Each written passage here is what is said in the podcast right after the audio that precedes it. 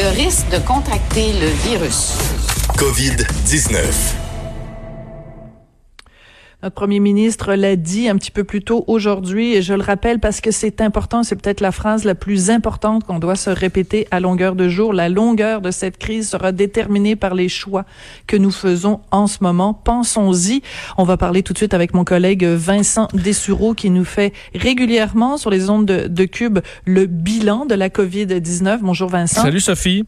Euh, effectivement, Justin Trudeau qui euh, ben, rappelle encore l'importance euh, aux, Canadiens là, de ce qui se passe euh, présentement. Puis un mot qui fait peut-être référence à ce qui se passe aux, États-Unis. Certains doutes au sujet du bon pour le, le, président des États-Unis. Est-ce qu'on doit encore avoir des mesures de confinement aussi difficiles ou est-ce qu'on rouvre à l'économie?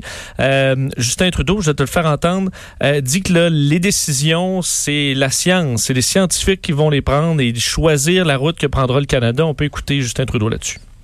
L'aide fédérale annoncée la semaine dernière pour les travailleurs et les entreprises s'en vient.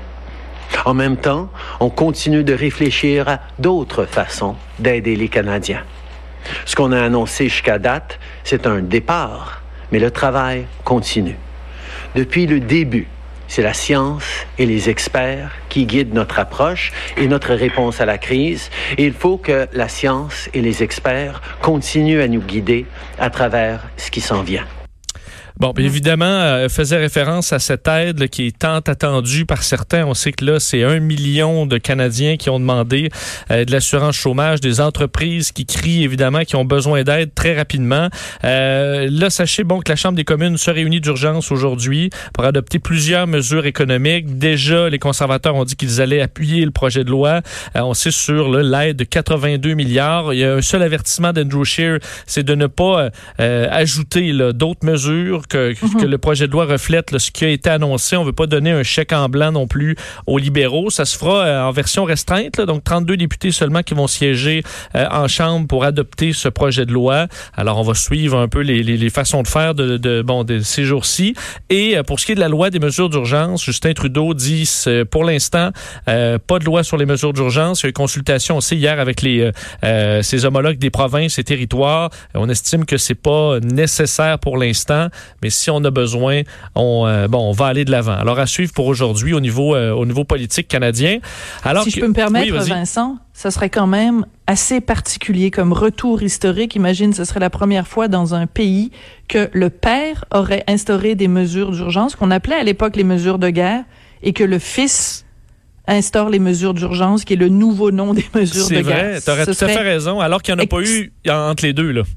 Exactement. 1970, 2020, 50 ans plus tard. C'est particulier, euh, tu as raison, alors que évidemment à 13 heures, donc dans une quinzaine de minutes, on attend ce point de presse de François Legault euh, et là euh, évidemment le chiffre qu'on va nous donner va euh, va donner le ton là, parce qu'hier on sait qu'on ajoutait des cas mm. probables. Est-ce qu'on aura un autre saut important? C'est possible. Alors on verra ce que je, François Legault, Horacio Arruda et Daniel Mécan vont nous dire. Alors que Sophie, le bilan mondial des cas confirmés vient tout juste d'atteindre le fameux 400 000. on le disait atteindre 100 000 cas, ça a pris 67 jours. Atteindre 200 000, 11 jours. Atteindre 300 000, 4 jours. Et là, en moins de deux jours, euh, on a fait cette augmentation. Ça montre quand même à quel point ça évolue rapidement au pays. Ben, la courbe exponentielle. Absolument. si on se rappelle dans nos cours de mathématiques de quand on était jeune, là, c'est l'exemple le plus frappant d'une courbe exponentielle. Est-ce qu'on verra, déjà on parle de essayer de voir quand sera le pic en Europe. Euh, est-ce que certains pays, on a vu l'Italie où il y a eu un nombre de décès moindre, un nombre de cas moindre que dans les derniers jours.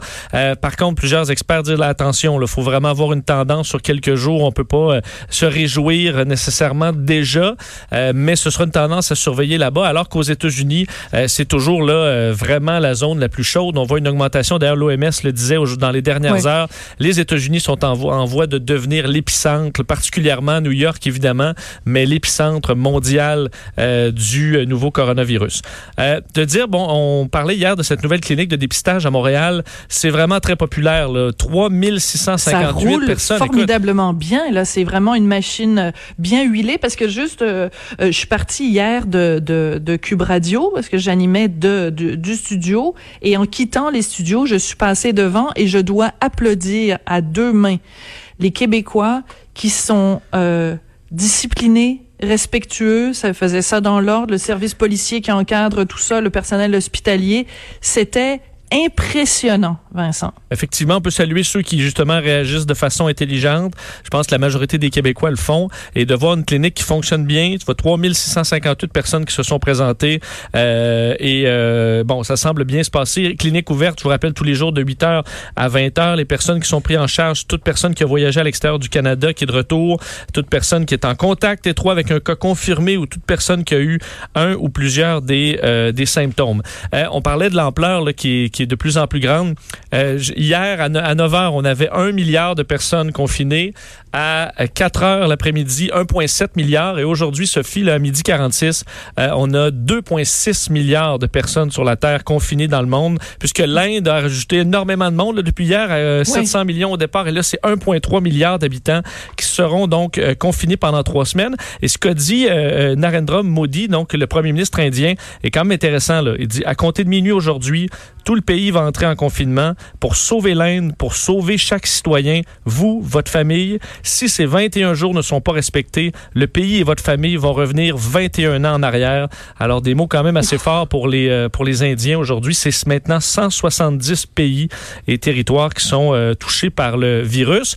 Euh, alors que ceux qui goûtent entre autres, euh, c'est ben, l'industrie de l'aviation, on le comprend, là, mais on a mis un chiffre aujourd'hui sur ce que ça pourrait coûter si la crise dure trois mois. Puis évidemment, certains scénarios euh, peuvent l'extensionner pas mal, mais l'Association internationale du transport aérien évalue dans le monde, si la crise dure trois mois, 252 milliards de dollars en perte de revenus pour 2020, alors que le scénario le plus pessimiste, il y a quelques semaines à peine, était de 100 milliards. On a donc euh, fait fois deux et demi et euh, ça pourrait encore s'extensionner. L'endroit évidemment le plus touché, c'est l'Asie, 88 milliards en perte. L'Europe euh, et l'Amérique suivent, mais ce sera des coûts euh, astronomiques pour euh, l'industrie aérienne. Évidemment, ça c'est si ça dure trois mois et ça pourrait durer plus longtemps. En te rappelant euh, qu'on surveille Oui. les marchés boursiers en terminant, euh, qui sont en forte hausse aujourd'hui, évidemment parce que on attend cette décision du gouvernement américain là, euh, au Sénat. Est-ce qu'on approuve le plan de relance de 2 milliards, euh, 2000 milliards de dollars? Alors ça donne une certaine frénésie au marché. Est-ce que c'est pour durer? Ça On peut en douter, mais c'est des hausses de presque 10% au Dow Jones et au TSX présentement. Mais tu vois, c'est le genre de lapsus qu'on fait maintenant parce qu'il y a tellement de zéros, puis tout est tellement exponentiel. 2 milliards, 2000 milliards, euh, c'est, on, on en perd notre latin. C'est, vraiment des proportions qu'on n'aurait jamais imaginées, ne serait-ce que il y a quelques semaines. Merci beaucoup, Vincent. Merci, on va se retrouver euh, demain, euh, toi et moi. Mais pour l'instant, je sais que tu vas être là pendant euh, de nombreuses heures, fidèle au poste. Merci beaucoup. Salut. Elle réagit, elle rugit. Elle ne laisse personne indifférent. Sophie Durocher. On n'est pas obligé de